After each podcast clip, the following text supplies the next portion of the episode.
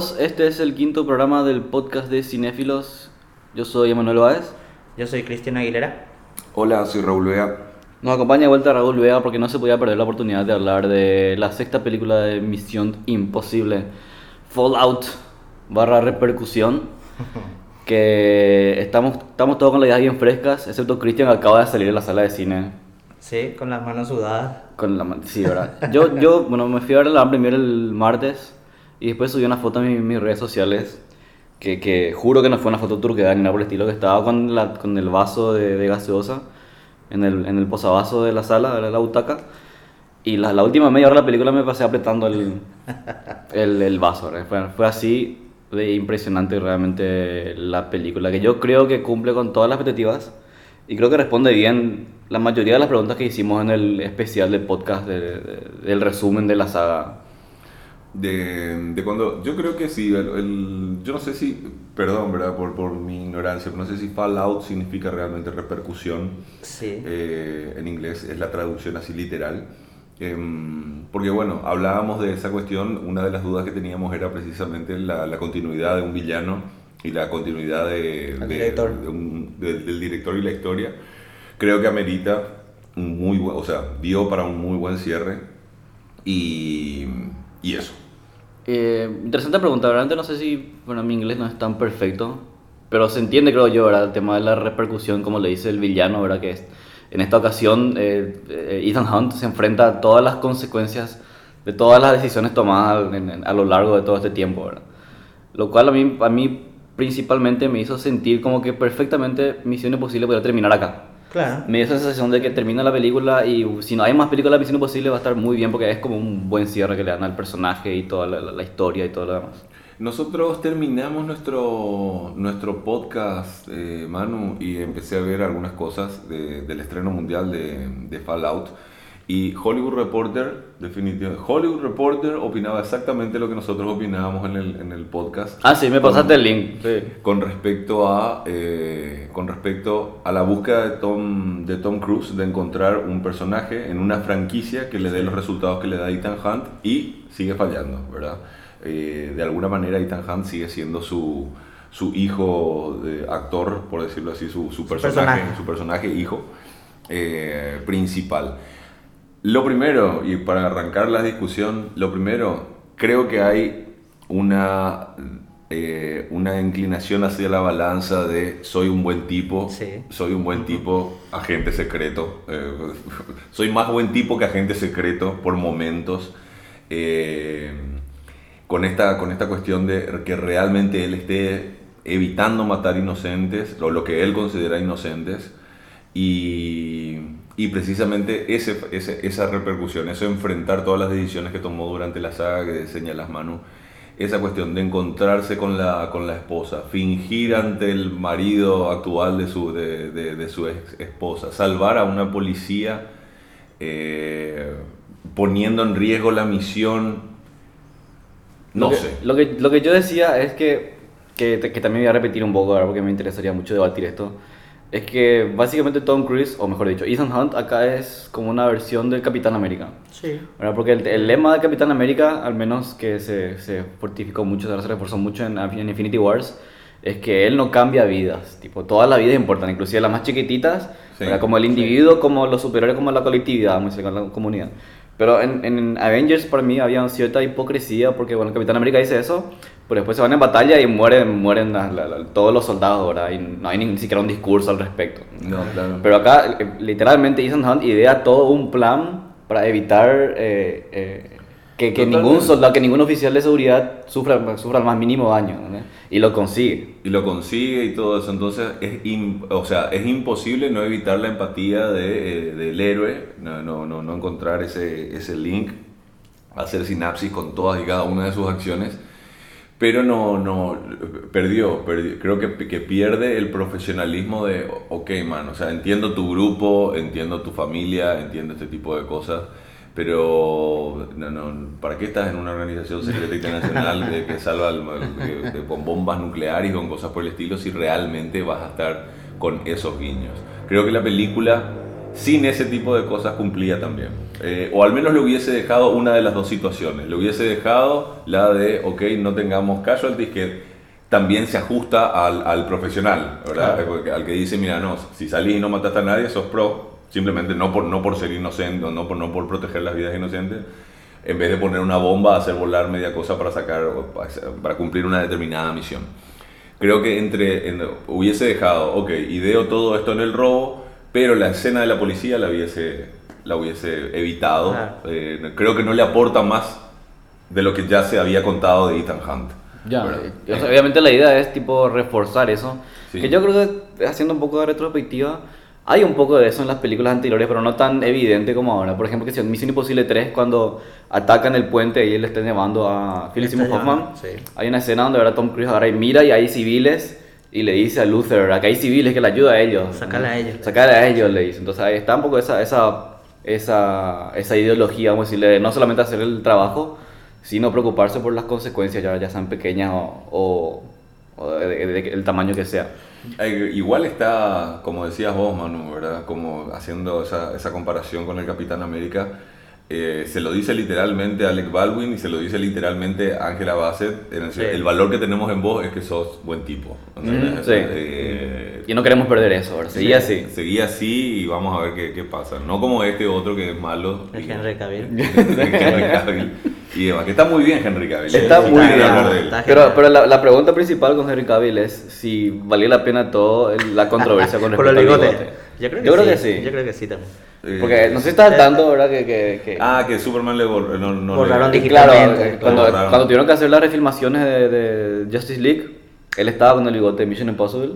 Sí. ¿entendés? Y Warner Brothers, básicamente, ¿verdad? para bajarlo en términos así coloquiales, tipo, le pidió por favor a Paramount que le dejen cortarse el bigote para que pueda hacer Superman. Claro. Porque se dieron cuenta que iba a ser un bodio el, el efecto digital y de, de quitarlo. Claro.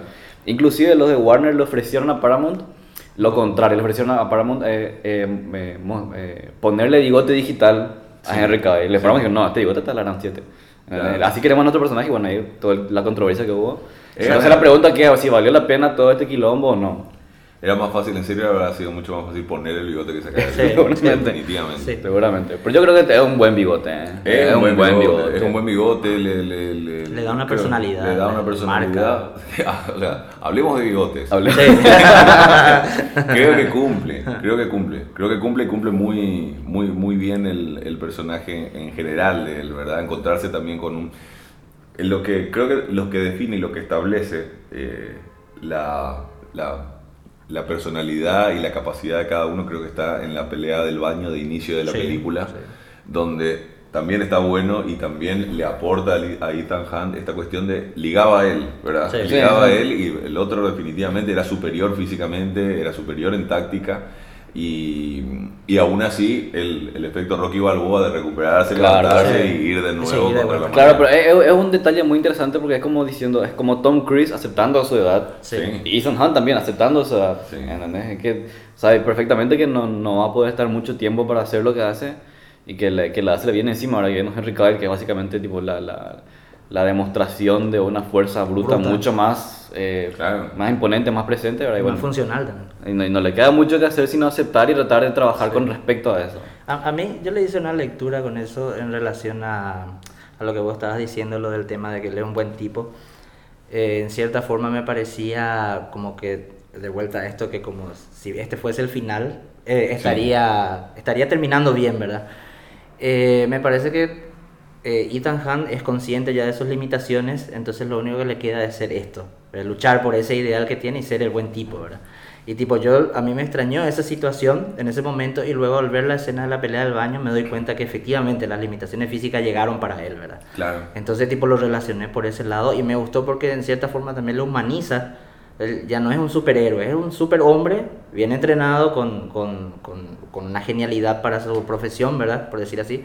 Pero a quien está pasando factura no solamente las decisiones de antes, sino el, el hecho de lo que él quiere ser y la forma como es él. Es como un atleta que, qué sé yo, a sus 20 años podía recorrer los 100 metros en 10 segundos, eh, 20 años después ya no puede recorrer la misma distancia.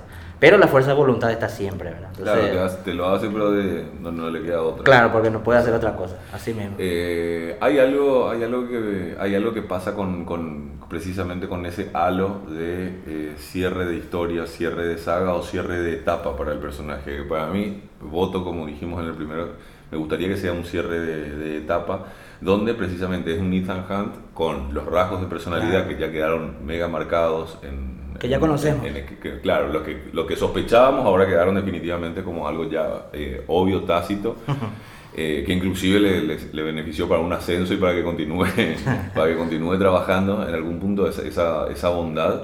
Eh, am, pero también hay como una cuestión ya lo que él va a hacer, lo que, lo que está pasando a su edad, ¿verdad? Un tipo que por ahí no, no me quiero, no quiero despegarme de esto con tantos fantasmas, con tantas cosas negativas y con tantas cosas. Da la sensación de que es un retiro. eh, Involuntario casi, un- obligado. No, un no retiro sé. consciente. Ah, de- ok, o, sea, ok, ok. no me- o sea, mi última misión no va a Sí. ser haber matado a Sí. 40 personas en la torre. Claro, Entiendo, claro. entiendo, sí. Ya, ahí hay obviamente una, una cuestión muy consciente, como decís vos. Y yo, lo que yo creo que le da mucha fuerza, porque bueno, eh, también teniendo en cuenta que en comparación con Rogue Nation, por ejemplo, que, que era una película un poco más, eh, más psicológica, no había tanta acción, ¿verdad? Y acá se nota que, eh, hablando un poco, de, un poco de Tom Cruise en sí, no del, del personaje, que realmente parece que esta película como que se desafía porque quiere decir, bueno, si esta va a ser la última, tiene que ser una despedida a lo Sí. grande. Sí. ¿Entendés? Porque en cuestiones de acción esta película es realmente impresionante. ¿verdad? Y Sí. cómo, cómo, cómo maneja, ¿verdad? Empezando por, no solamente por, empezando por el tema de la pelea en el baño, sino ya antes, ¿verdad? Con el, con el salto halo, Sí. ¿Verdad? Que, que hizo Tom Cruise mismo, ¿verdad? Que fue todo un tema filmar y que, que, que se nota y que realmente, yo creo que esta es una de las pocas películas que realmente demuestra ese, ese discurso que se suele dar de que cuando hay acción, eh, con acción real y no efectos especiales, realmente se nota. Sí. Pues Sí. yo creo que realmente se nota que y vos si ves, si ves esta película y ves cualquier otra película de acción, en escena de acción realmente se nota la diferencia, ¿verdad? La- la- la parte física, la parte real, la, parte de la emoción inclusive, Sí, el, ¿verdad? no de efecto, ver- el- el no efecto especial, el- Sí. el- el- la no digitalización de un salto, de un golpe o de un escenario. Claro, claro, que se- por lo general se nota mucho, ¿verdad? Y es justamente el, el tener a Tom Cruise, ¿verdad? Que ya está un poco con la edad encima, ¿verdad? Que eso le aporta otra vez a la, la forma en la que se mueve el personaje en, en, en, en cada situación, en cada pelea, en cada, en cada salto, en, en la escena de la motocicleta. Sí. Por ejemplo, que por, que por lo general no tendrían en cuenta a la hora de hacerlo digitalmente. Sí. And- Y creo que eso, eh, el tema de la parte de acción, para mí, yo creo, personalmente no me sentí tan, tan presionado a mi butaca desde, qué sé yo, desde Mad Max Fury Road, Sí. que es una de las últimas películas de acción también, que pues, sería un ejemplo, obviamente mío, es lo contrario, porque es mucho digital, pero, Pero también funciona. tiene, pero funciona demasiado bien. A mí me gusta, a mí me gusta mucho la, a mí me gusta mucho el- la comparación con, con Skyfall, Eh, la comparación física, ¿verdad? Sin, sin,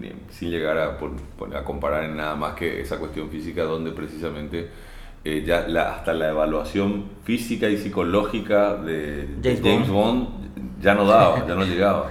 No Y aprobó envían, directamente, no claro, aprobó. y lo envían, no, no aprobó, pero no le cuentan que no aprobó, Claro. ¿verdad? Lo envían, eh, lo envían por su personalidad, lo envían porque se sabe que de alguna manera va a encontrarle él por la forma que tiene de ser, no por su entrenamiento, no por sus habilidades, no por, eh, no, no por, no por otras características que no tengan que ver con él como persona, Sí. ¿verdad? Él, él de alguna manera lo va a resolver, de alguna manera lo va a hacer. Y creo que en esto, inclusive en esta en particular, se va notando eso, se va notando esto sin- hacerlo tan tácito. Pero creo que durante toda la película están haciendo guiños con no sabemos cómo vamos a resolver esto. Estoy trabajando en esto. Eh, Aguantame un ratito. ¿Cuál es el plan? Sí. Hay una parte que, que es El la Benji. protagonista femenina dice cuál es el plan. Eh, Estamos viendo. Estamos estamos- viendo. No, no es que estamos viendo, le dice a otra que este es nuevo, ¿verdad? O sea, Sí, porque no sí, tenemos, cierto, cierto, no sí. tenemos plan. Sí, o sea, no sabe, no sabe que no sabemos muy bien qué va a pasar. Y es muy interesante, justamente por eso creo que esta perfectamente podría ser la última película de James, de, digo, de, de De Ethan Hunt. Porque justamente si te fijas en Skyfall, ¿verdad? que está toda esta cuestión psicológica y, y física del personaje que ya no puede más, pero igual se va a la misión. Y después vino eh, la siguiente película, ¿verdad? Que Era- es como que dejaron de lado todas la- las preguntas anteriores, las cuestiones anteriores de que James realmente ya no podía más. Y lo meten de lleno a una película de acción que es medio genérica. Entonces yo personalmente no creo, no veo cómo podrían superarse con una siguiente de de Misión Imposible, a menos que sea como vos dijiste al principio, de que sea como un retorno al principio, de que sea algo otra vez como Misión Imposible 1, ¿verdad? Algo eh, con, con- con la acción un poco menos escalada, Sí. ¿entendés? De que sea más, más otra vez tipo por el thriller, algo más psicológico. Claro. Entre, entre, entre Rogue Nation, entre Rogue Nation, como decías vos, Manu, creo que entre Rogue Nation y, Fa- y Fallout hay una cosa de que Rogue Nation da la sensación de ser un thriller más intelectual, ¿verdad? Establecer esa rivalidad intelectual con el villano, más allá de que sea un terrorista tremendo, hay una rivalidad intelectual que creo que decae un poquitito. eh, no se lo ve a este, a este tan maquiavélico a, a Salomón, eh, y son todos los otros los que están diciendo, "Mira, este va a hacer algo, va a hacer algo, va a hacer algo, va a hacer algo. Eh, creo que de nuevo eh, son bastante inteligentes al hacer ellos los mismos, los mismos, las mismas observaciones que podría hacer el, el, el, el- el fanático inquieto o molesto o lo que sea. Son mismos lo que hay en los chistes que y con un par de máscaras van a resolver todo esto. Claro.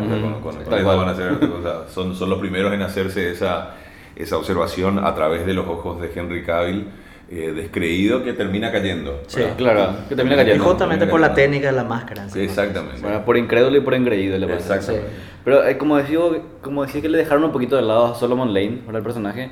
Pero lo que yo vi otra vez que, bueno, el tipo, porque en, en Rogue Nation lo presentaron como una mente súper brillante de, de- de la maldad. Sí, ¿entendés? cae en el peor de los pecados. Claro, claro. Bueno, y cae al final, ¿verdad? Justamente por, por, por sus propios defectos.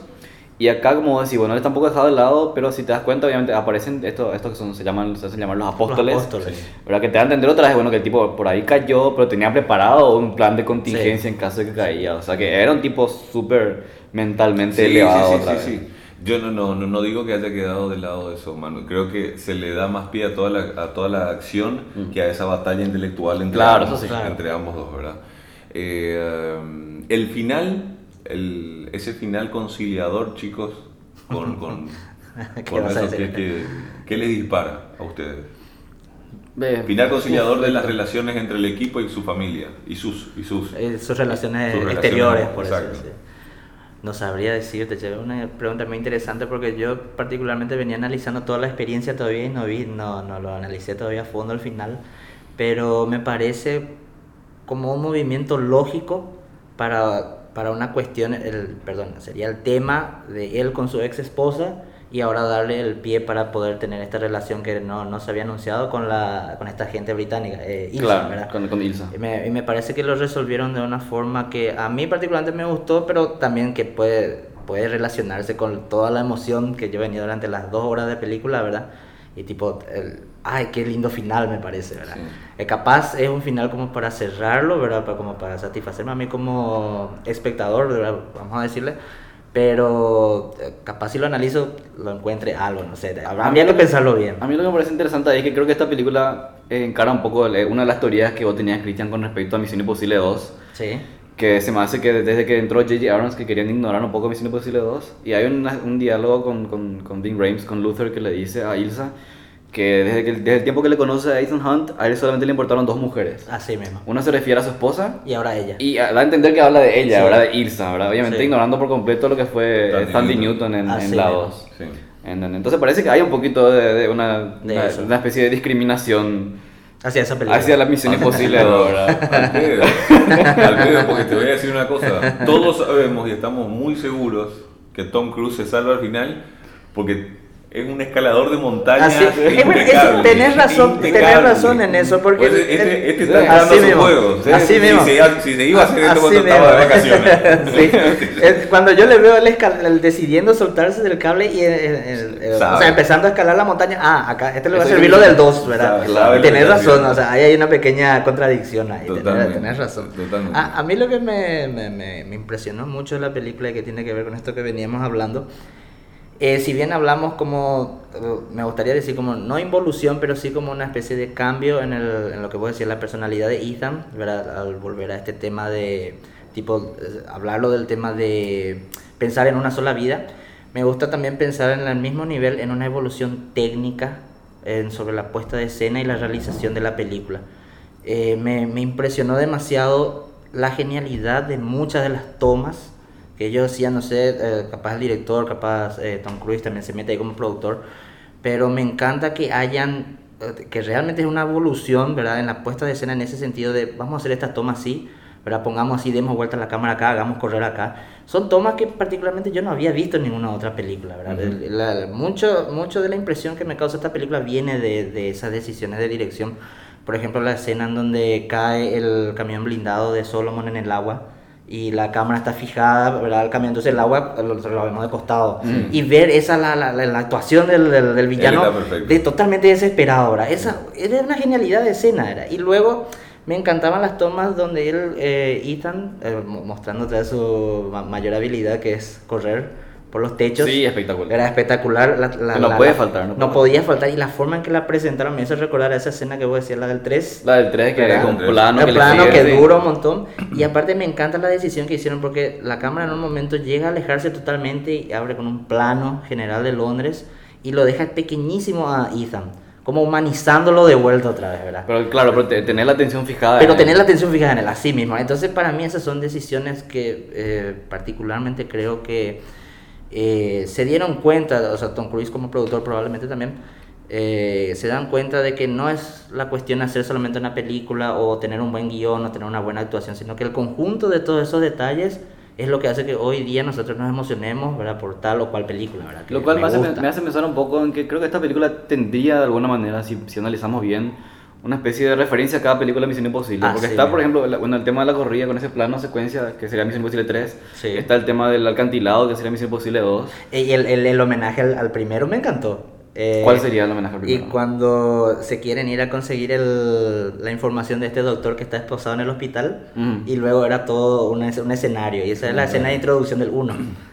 Cuando ellos Ah, se iban sí, a sacar. A mí me encantó. Cuando Yo cuando he visto empieza eso Uno. me encantó porque es, es una referencia muy bien hecha. Así mismo empieza Y era- Misión Imposible era- 1, y Era claro. una estrategia, era una estrategia desde que, se que utilizaba el equipo en la serie de televisión. Claro. Esa cuestión de realmente montar un escenario, eh, tomar personajes y, Sí, y hacerse pasar por- Exacto, y hacerse pasar, hacerse pasar por.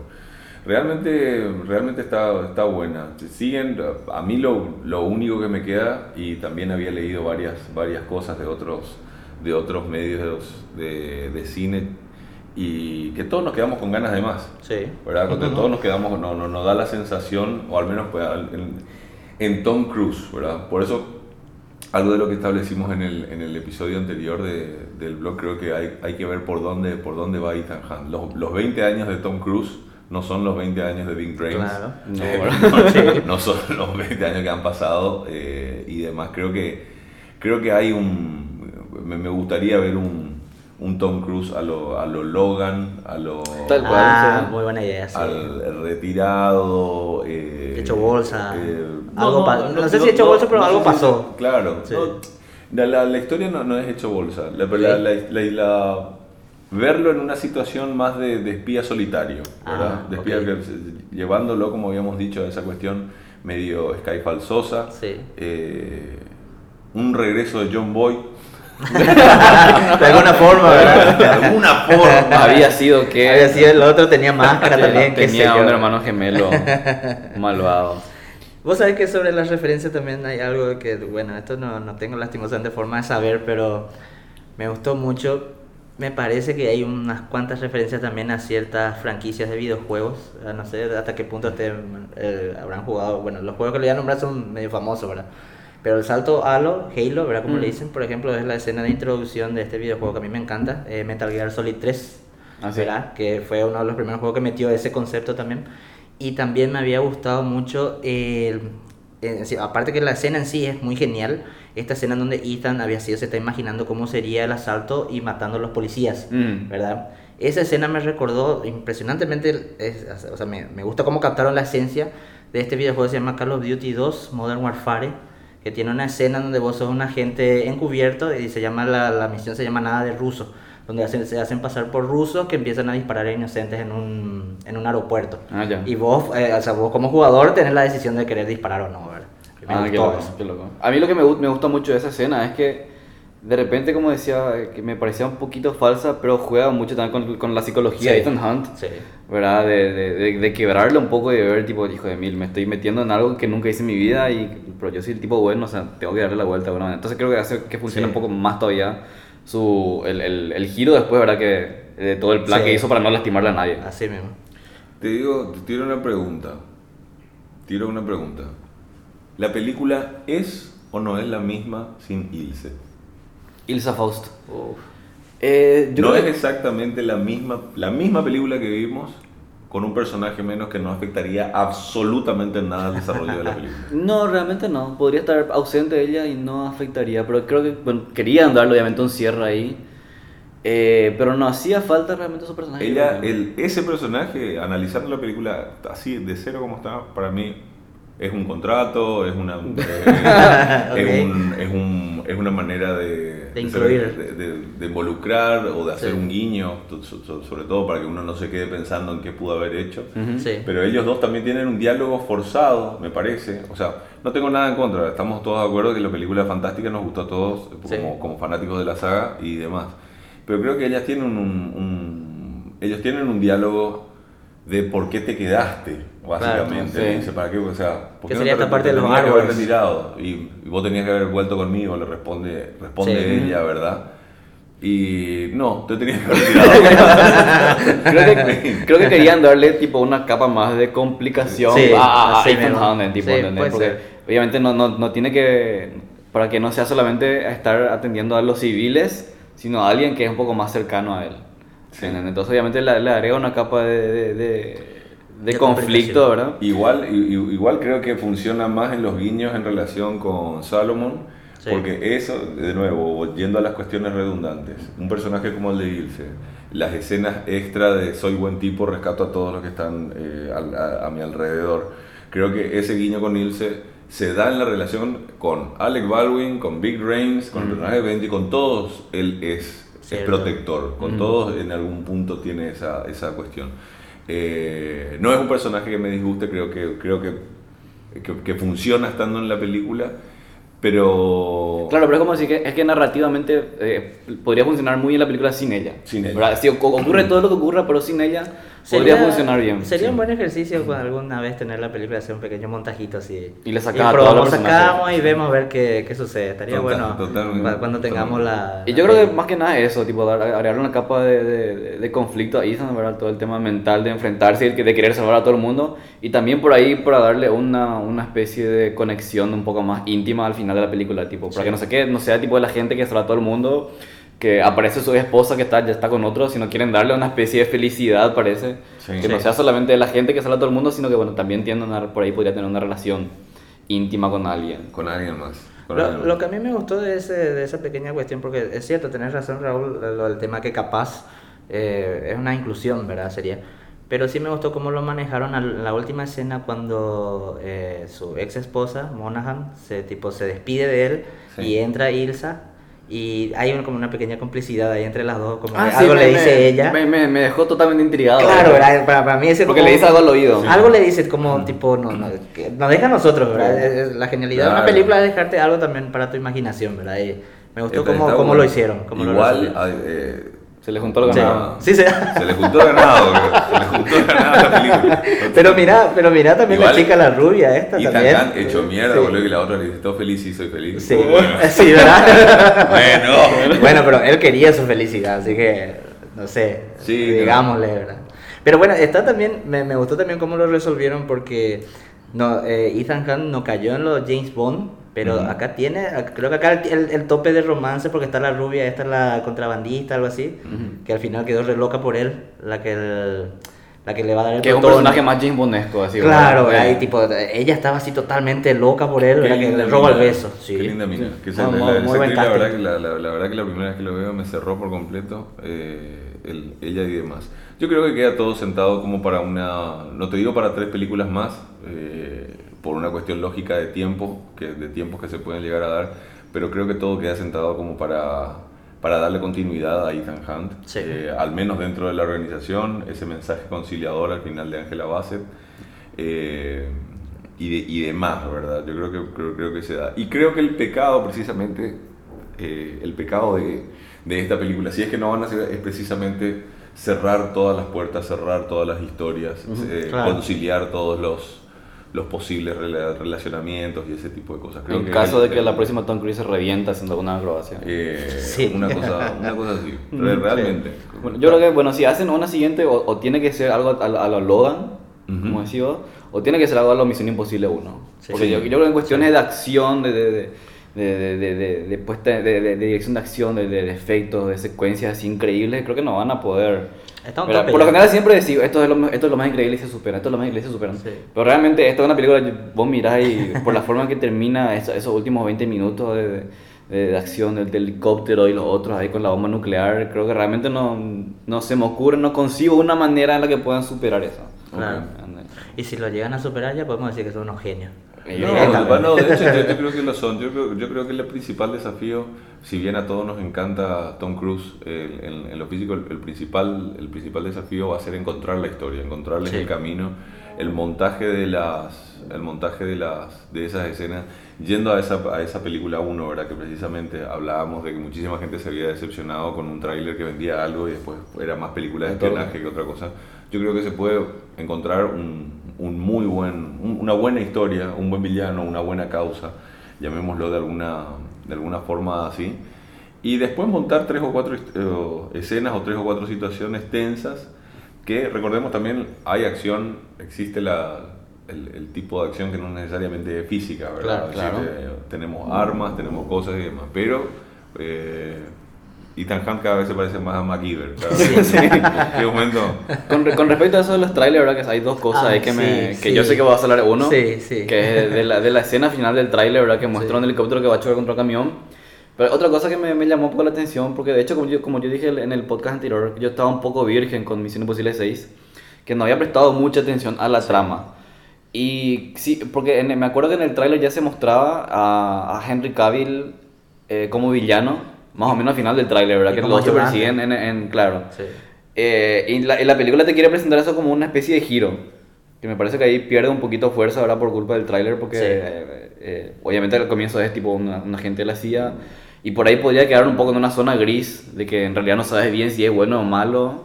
Pero que con el tráiler en mente creo que ya se queda muy claro que es, que un villano. ¿verdad? Sí. Yo, yo la sensación, o sea, lo primero que pensé al salir del cine fue no hubiese visto el tráiler. El tráiler. Primero por eso y segundo porque en el tráiler estaban eh, eh, en pequeña medida, pero casi todas las situaciones clave de la película, ¿verdad? Que me hubiese gustado descubrir por mi cuenta, por ejemplo. ¿verdad? Ahora, no voy a negar también, un buen tráiler eh, es irresistible, ¿verdad? O sea, el tráiler vendía demasiado bien la película. Pero sí, después de verla, deseé no haber visto ese primer tráiler al menos, ¿verdad? Definitivamente una de las mejores sagas de acción de, de los Sí. últimos años. Algo, algo que quiero acotar ahí, Raúl, que me sorprendió mucho de vos. Sí. Que, que te confundiste en el podcast pasado. Yo nunca pensé que te ibas a confundir con, con respecto a música. Uh, ¿Qué pasó? ¿Qué pasó? Porque estábamos hablando del tema de la música de Misión Imposible. Sí. eh, y eh, escuchando de vuelta el, el podcast, dijiste que en el, el- en Misión Imposible 2 tiene Limp Bizkit. Y en Misión Imposible 3 dijiste que era eh, Metallica con I Disappear. Pero I Disappear Sí. es de Misión Imposible 2. Ahí dice, eh, totalmente, Sí, tienes razón. porque eh, después me fui, estaba, estaba escuchando en casa el podcast. Y de hecho que fue Viviana, mi novia, que me retó porque dijiste eso. Me retó a mí porque vos dijiste eso. Sí. Porque el video, porque el- me corrigió a mí para que te corrja, porque el videoclip de I Disappear es justamente en, el, en, en la montaña, en el acantilado, Ah, así como la escena cierto. de... Eh, y me gusta que haya vuelto ahora con, con el... Me gusta mucho el cover de Friction de Imagine Dragons, Sí. Sí. ¿verdad? Porque tiene una onda justamente que hace, hace referencia al estilo de Limp Bizkit, Sí. del 2. Nada, eso como acotación. Como acotación. Y si vos te pones a eh, y tenés toda la razón y está bueno reconocer en público los errores eh, y, de- y demás, creo que ese todo, todo el soundtrack, inclusive el soundtrack de esa, de esa Misión Imposible, tenía versiones, eh, tenía versiones específicas. Sí. Eh, fue un álbum para la película. Fue un álbum para la película de los cuales tres o cuatro canciones se publicaron. eh, Ya no se hace más, o, o estoy perdido yo. Porque yo ya, ya ya no, no, ya no, no voy a confirmar ni de, no estoy autorizado Que- a negar Jeremy. Que, confirmar. que el secretario de defensa. Ah, ahora, ahora que decís Sí. eso, ahora que decís eso, Jeremy Renner. Sí, ahí está. ¿Qué pasó con él? Jeremy Renner. ¿No ahí- está, en, ¿No está en los Vengadores? ¿No está acá? No, yo no sé qué pasa con, qué pasa con, las, con, la- con la- con las sagas de Jeremy Renner. No Sí. sé, no sabemos, eh, eh, repito, no son, no son dos, son Born, Avengers Sí, y ahora y, y Misión ¿En Imposible. qué anda? De repente va a, apare- va a aparecer con cinco películas en un año de repente. Claro. En una cosa así. Ay, mira, ahí te cambio, no, no- no es por ser malo con el personaje Ilsa Foss, ¿verdad? Que esta Rebecca Ferguson me encanta el papel que tiene. Por ahí la cambio, Ilsa para que vuelva a Jeremy Renner en todo caso, no sé, en- de alguna forma. Porque Ay, realmente el, el papel que tenía Jeremy Renner, como yo decía, que eh, apuntaba a una especie de, Reemplazo. de reemplazo protagónico ¿verdad? en Misión Imposible 4. si bien en el quinto tenía un papel un poco más administrativo otra vez, Sí. pero era el tipo lo que físico que estaba un poco a la altura de Ethan Hunt. Y acá to- totalmente ausente. digámosle, o sea, ahora nomás se me ocurre con lo que le pasó al personaje Alec Baldwin. Digámosle que, que si hay una próxima misión imposible, él puede hacer la autoridad de, de la FMI. Puede ser, ¿Verdad? sí, porque Que- te da un poco a por ese entender de que se queda en- junto, junto Con el de la CIA parecía que se quedaría, pero no sé, ya que él estaba como administrativo, quizá por ese lado lo agarren. Ya. A mí, me, a mí me gustaría, o sea, el recurso está cómo hacer volver espías al, Ah, sí, al campo de acción, tenemos dist- distintas cosas y bueno, de hecho es en la tan cuestionada Misión Imposible 2 donde él directamente estando de vacaciones retirado haciendo, haciendo esca- escala, un helicóptero lo sigue, lo encuentra, le tira el misil con el lente, El anteojo que explota. con el lente misión, Que de Lente Mission. Está buenísimo. lente misión y demás. No sé, eh, para mí no, no sé Manu si, si, si queda algo más que acotar eh, o queda algo en el tintero. Yo creo que no, yo creo que está espectacular. Mi visión es que si acá queda Misión Imposible, estoy feliz. Porque también me da miedo de que. Claro. ¿verdad? Siempre que te estás con una franquicia, una saga, ¿verdad? llega un punto en que decir, no, no, no. Me da miedo que hagan la siguiente y, y la caguen, ¿verdad? Sí.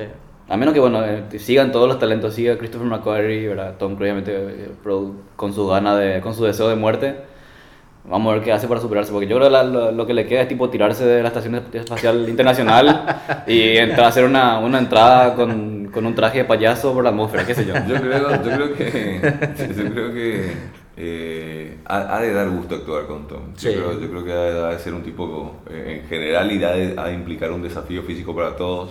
Me imagino que un Henry Cavill, me imagino que muchas de las personas que están relacionadas al mundo de la acción eh, en cada una de estas películas se han de encontrar realmente con un tipo inquieto, súper inquieto y, Y detallista también, y Y detallista, totalmente, Sí. totalmente. Yo dos cositas quisiera agregar, que eh, una de ellas es me gustó mucho el cierre del personaje de Alec Baldwin. No por lo que le sucede, pero sí por la forma en que lo presentaron en esa lucha que él tiene. Hay un momento donde él lucha y bueno, la- lo matan, ¿verdad? Eh, me gustó cuando él saca la pistola, no sé si se dieron cuenta de la escena, la forma en que él quita es como de muy setentosa, tipo lo apunta al, al- la altura de la cintura, claro, Ah, mira. ¿verdad? y aparte él está en un, en un claro oscuro, es casi como un, un filme de cine negro así, ¿verdad? Y me gustó que le dieran, le dieran ese cierre, ¿verdad? Que donde él lucha lo vemos, ¿verdad? Peleando, o sea, no es solamente algo muy administrativo de, de su parte, ¿verdad? Sino que también, aparte, me encanta la frase que él dice, ahora entiendo por qué les gusta tanto esto, dice, cuando lo descubren Cuando a Henry Cavill, ¿verdad? claro. Para, para mí es genial, o sea, tipo, él se sintió también ya por fin parte de la FMI.